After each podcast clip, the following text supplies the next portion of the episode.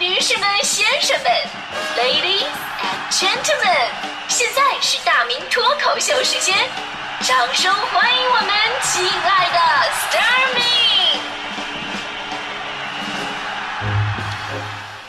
i 哎，欢迎各位来到今天的大明脱口秀，我是大明。今天呢，咱们说说从小到大那些只有在冬天才能吃到的美食。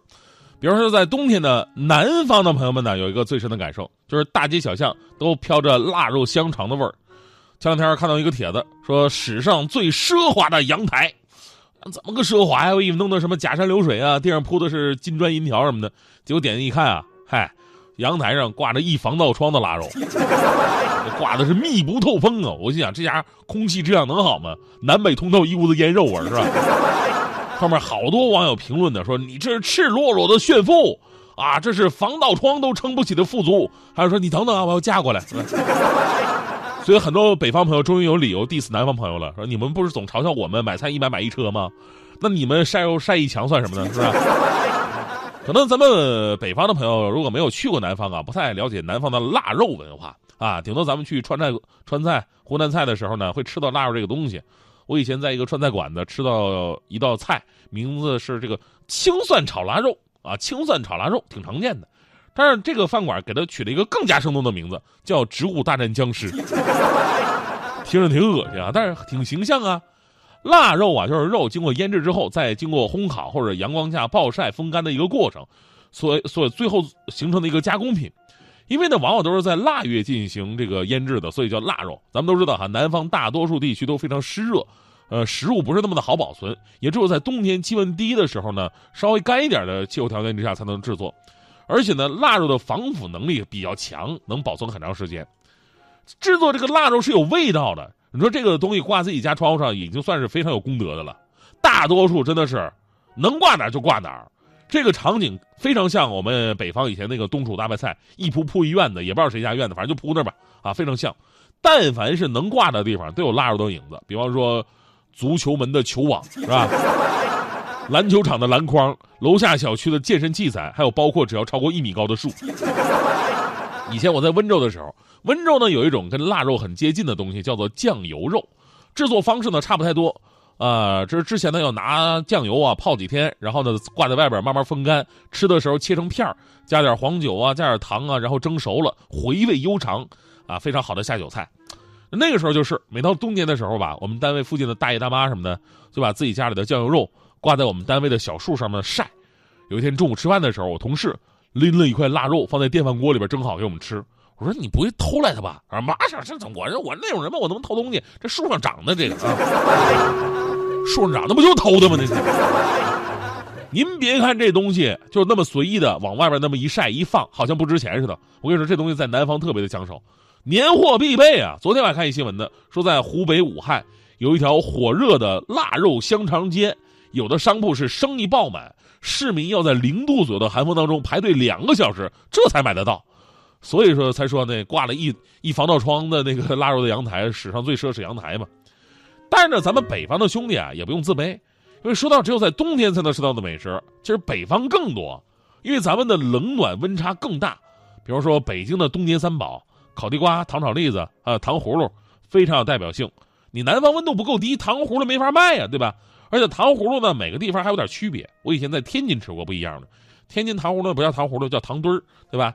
有这个传统的冰糖果山楂，还有很多创新的吃法。比方说，这个红果里边呢，夹这个豆馅儿，夹糯米，还有非常经典的山药豆子。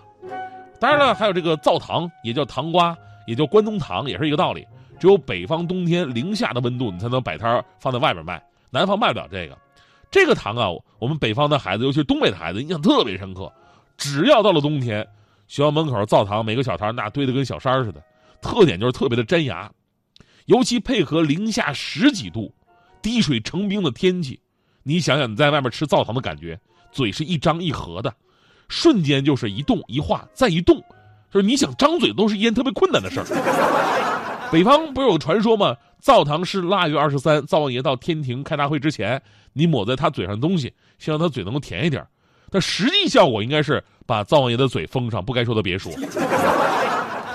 不过呢，说到真正南方没有的，还不是这些，你知道是什么吗？跟你说是冻水果。比方说冻得发黑的冻梨，还有刚才很多朋友提到的冻得硬邦邦的冻柿子。其实还有很多水果都能冻起来吃的。很多南方朋友不服，哎呀，不就是冻水果吗？你以为我们的冰箱是摆设吗？这个，哎，重点就在这儿，哎，真正的冻水果吧，它不是用冰箱的。首先呢，水果采摘下来的时候啊，过程当中尽量的不要用手去触摸水果的表皮，然后放在阴凉通风的地方，开始漫长的等待。等什么呢？等下雪，一场又一场的雪，让这个雪呀能够覆盖住水果。过这么一段时间，等水果完全冻住，这冬季限定特品就制作完成了。接下来就是最神圣的步骤，呃，锅碗瓢盆你随便拿一个吧，放三分之二的清水，把冻水果放在里边等着解冻。哎，我跟你说，解冻的时候非常关键，要掌握解冻的火候，跟吃牛排一样。吃牛排之前不得问先生你要几分熟的啊，是吧？几分熟口感不一样。吃冻水果你要问先生你要几分解冻的呢？几分解冻效果也完全不一样，三分解冻能吃出冰棒的口感，五分解冻能吃出奶昔的感觉，全解冻了那没法吃了是吧？这为什么只有北方能做，南方做不了呢？因为，请问你们有雪吗？除了今年，说实话，今年有点奇葩哈。今年南方雪下的特别的大，北京已经三个月没有降过水了。再磨叽一点，冬天都完事儿了，雪哥呀。你是不是把北京跟南京认错地方了？说了这么多冬季特有的美食，不得不感叹哈，现在随着科技的进步，制作工艺的发达和变化，这很多东西一年四季我们想吃就能吃，虽然说更加方便吧，但是呢，却少了很多童年的那种期待的悸动，啊，想干什么就干什么，反而会少了珍惜和行动之前的那种仪式感。但是希望啊，我们在今天这个看似予取予求的一个年代，依然能够懂得珍惜、珍惜时光，珍惜自然规律，珍惜世间的万般美好，珍惜春夏秋冬的来和去。我至今呢，我都非常怀念，就是我们当年学校门口冬天才会出现的那个卖烤地瓜的老头那时候吧，你春夏秋你吃不着的，只有冬天才能吃，所以说平时就特别的期待，到冬天出现的时候呢，哎呀，就特别的亲切。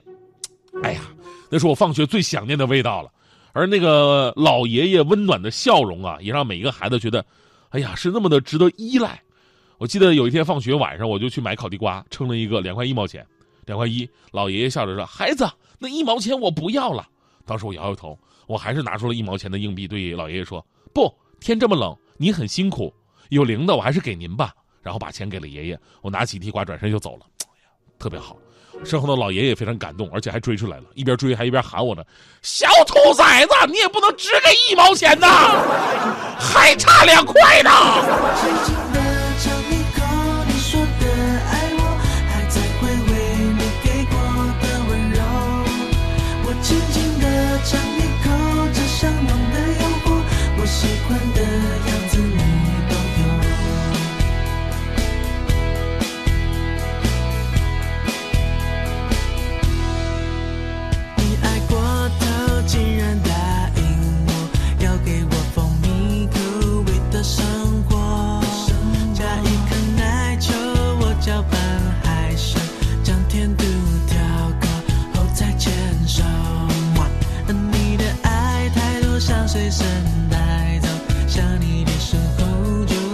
轻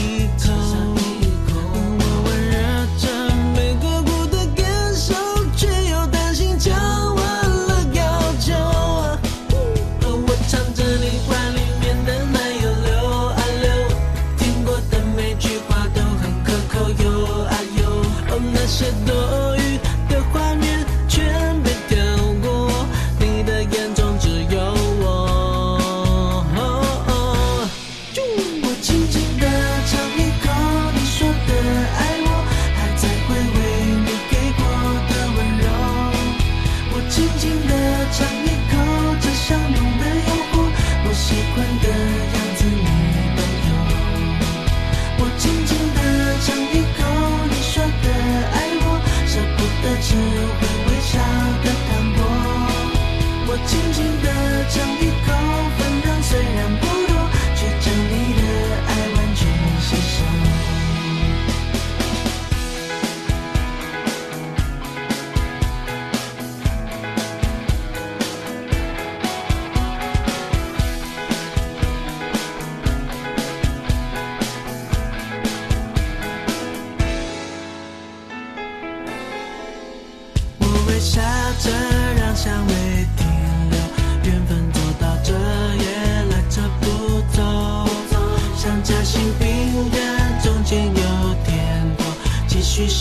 去不需要理由。我唱着